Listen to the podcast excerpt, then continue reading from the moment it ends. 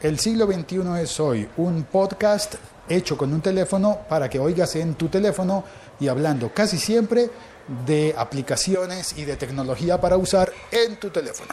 Estás escuchando un podcast de laliga.fm. Este es el episodio del 2 de marzo de 2016.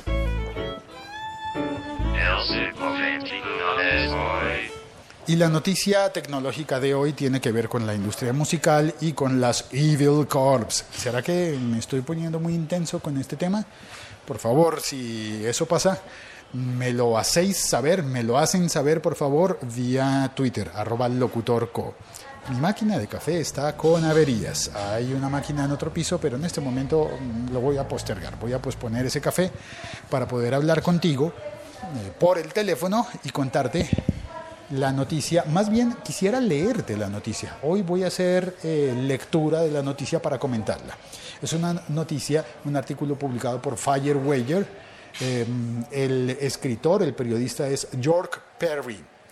Y la noticia dice que las disqueras, bueno, algunas disqueras, demandan a la plataforma de radio por internet Radionomy. Y antes de esto, quiero decir que yo probé a tener una estación en Radionomy la, radio del club de canciones.com. Durante un tiempo la tuve en Radionomy. Desafortunadamente, em, no logré tener el mínimo de oyentes diarios, de horas de escucha diarias necesarias para sostener la estación en Radionomy. Y entonces voy a explicarte cómo funciona Radionomy. Es una plataforma para hacer radios por internet, radios web. Hoy hay un motor aquí enfrente están pintando algo en la estación de Transmilenio, así que pusieron una planta eléctrica para mover el compresor de pintura. Me de regreso para adentro. Ok, menos ruido.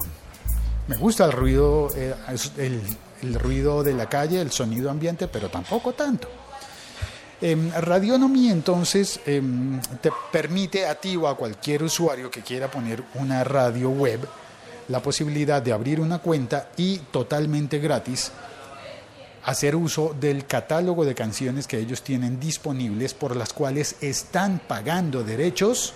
Es una radio web totalmente legal porque pagan derechos por las canciones y que para aquel momento me brindaba la posibilidad bellísima, por ejemplo, de poner en mi radio web, que probé por ese entonces, las canciones de los Beatles cuando los Beatles no estaban en Spotify, ni en Deezer, ni en Apple Music, ni en Napster, ni en ninguna de esas plataformas, sí estaban en Radionomy. Estaban en Radionomy y estaban de manera legal, pagando derechos por el uso de las canciones de los Beatles. Y había muchísima música más. Primordialmente mucha música francesa, porque Radionomy es una plataforma francesa que funciona muy bien, me parece a mí. Tú entras allí, abres una cuenta, creas una estación o varias, si puedes, si tienes la audiencia necesaria, y vas haciendo programaciones, eh, programaciones de tipo de radio, es decir, estableces unas playlists y unos criterios para que la música se vaya sorteando y las canciones vayan repitiéndose cada determinado tiempo para que cuando alguien enciende tu radio en internet Em, pueda oír una programación musical. Además de eso, puedes cargar, por ejemplo, jingles, em, jingles de tu radioestación y puedes cargar también podcast, pensando podcast como programas hablados que estén apareciendo a una hora determinada en la programación de esa emisora tuya, de esa radio por internet que tú estás creando en Radionomy. Em, también hay pausas comerciales, breaks comerciales, y ahí es donde está el modelo de negocio de Radionomy. Los breaks comerciales son de radionomy. Es decir, eh, hay un fragmento durante cada hora en el que se desconecta la programación que tú has hecho y aparecen cuñas de Radionomy, que es Radionomy quien cobra, entre otras, para sostener la empresa y para pagar los derechos de las músicas. Es totalmente legal. Pero hay una posibilidad extra que es la que tiene en vilo esta, esta demanda que han presentado en contra de Radionomy y es que tú subas las músicas. Porque podrías tener una radio especializada en un género que no está disponible en Radionomy. Porque claro, como es una plataforma francesa, es posible que ellos digamos que en flamencos estén muy mal, no tengan flamencos. ¿Y qué, qué tal que tú quisieras poner a Tomatito? O a Ketama, toma, que toma, que toma, que toma, que toma, que toma, que toma. O que tú quisieras poner, por ejemplo, a José Alfredo Jiménez. No está en, en tienes que subirlos y funciona. Si tú quieres hacer una radio de rancheras, quieres poner eh, las rancheras cantadas por Enrique Bumburi, o si tienes el mal gusto como para querer poner a Rocío Durcal, perdón a los que les gusta Rocío Durcal, a mí no, em, o quieres poner, yo que sé, cuecas o chacareras, o quieres poner eh, merengue dominicano, y esos no están ya previamente cargados en Radionomy porque los ingenieros franceses no los conocían, no tienen ese convenio, no lo incluyeron originalmente, pero están cubiertos por los acuerdos comerciales. Se trata de que tú podrías subir esas canciones e incluirlas en la programación de tu emisora, de tu emisora web administrada por Radionomy. Muy bien, dicho eso, paso a leer rápidamente el artículo de York Perry en Firewire. Leeré parte. Y dice, hace décadas pasaron los años de la gloria de los sellos discográficos cuyo modelo de negocios fue hundido por el desarrollo de la tecnología, los medios digitales y la negación prolongada de la industria a evolucionar.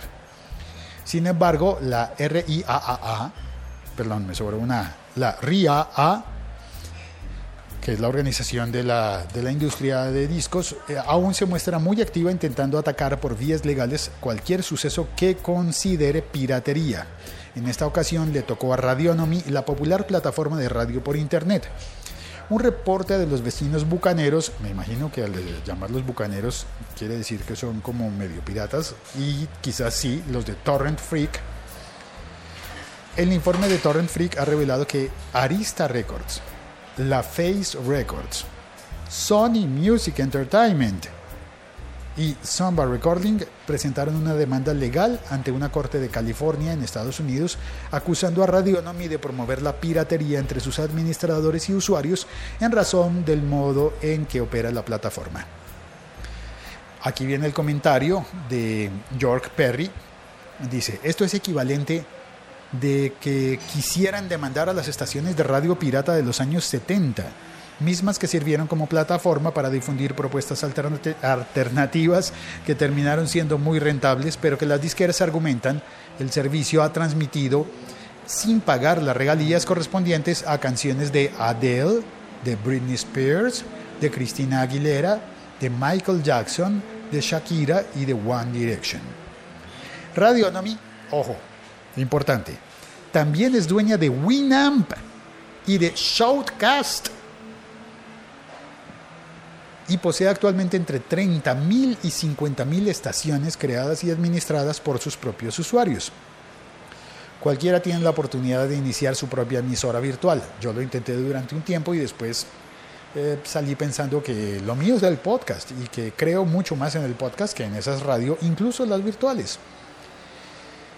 Em, cualquiera tiene la oportunidad, la oportunidad de iniciar su propia emisora virtual con acceso al catálogo interno de canciones de Radionomy y con la oportunidad de subir sus, sus propios archivos digitales para robustecer el catálogo. Es en esa parte donde las disqueras no están de acuerdo. A estas alturas, los movimientos de demanda por parte de los sellos discográficos en realidad ya parecen una estrategia complementaria para poder obtener ingresos extra.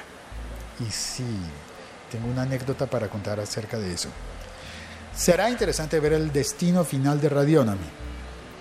Y ahí termina la nota de eh, Firewire escrita por York Perry. La anécdota que tenía por contar es que a mí una vez me llamaron por teléfono porque yo hice un disco, un disco independiente. Yo ya lo he contado, publiqué un disco independiente mío. Y una vez me llamaron de Universal Music porque querían que yo hiciera parte como, productor fonográfico de un disco, que yo hiciera parte de la sociedad de productores fonográficos que estaba liderando en ese momento Universal Music para salir a demandar a todo el mundo. ¿Cuánto dinero de esas demandas me iba a tocar a mí por haber producido un disco que no sonó en ninguna radio? pues yo creo que no me habría tocado nada. Yo creo en ese momento que simplemente querían tener una asociación de productores fonográficos amplia, grande, fuerte, con muchos productores fonográficos que estuvieran detrás de las demandas, pero en realidad ¿quién se beneficia con eso? Solamente las cuatro compañías dueñas de toda la música en el mundo. De casi toda, gracias a Dios, de casi toda. Las Evil Corps. Bueno, esto es lo que quería compartir contigo hoy. Soy Félix, estoy en Bogotá, Colombia.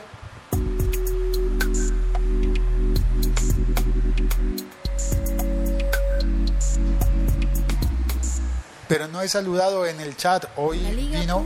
FM. Estamos conectados. Vino Alejandro Sánchez eh, a decir solamente buenos días. Alejandro, muchas gracias. Creo que Alejandro está en México. Un saludo para todos los que oyen en México. Y nada más, cuéntame qué opinas sobre este tema. Pon tu comentario en esta misma plataforma donde estás oyendo este podcast o escríbeme por Twitter a arroba locutorco. Y ah, también llegó Luis Rengifo. O bueno, saludo. Es posible que haya más personas oyendo el directo, pero, que no, pero no han podido saludar. Así que un saludo para todos eh, un e-brazo para todos los que están oyendo en directo y para todos los muchos más que oyen este, este podcast con un formato de podcast. Un saludo para los que lo están oyendo a 1.5 de velocidad, mucho más rápido. Yo también lo hago. Chao, cuelgo. Un abrazo para todos.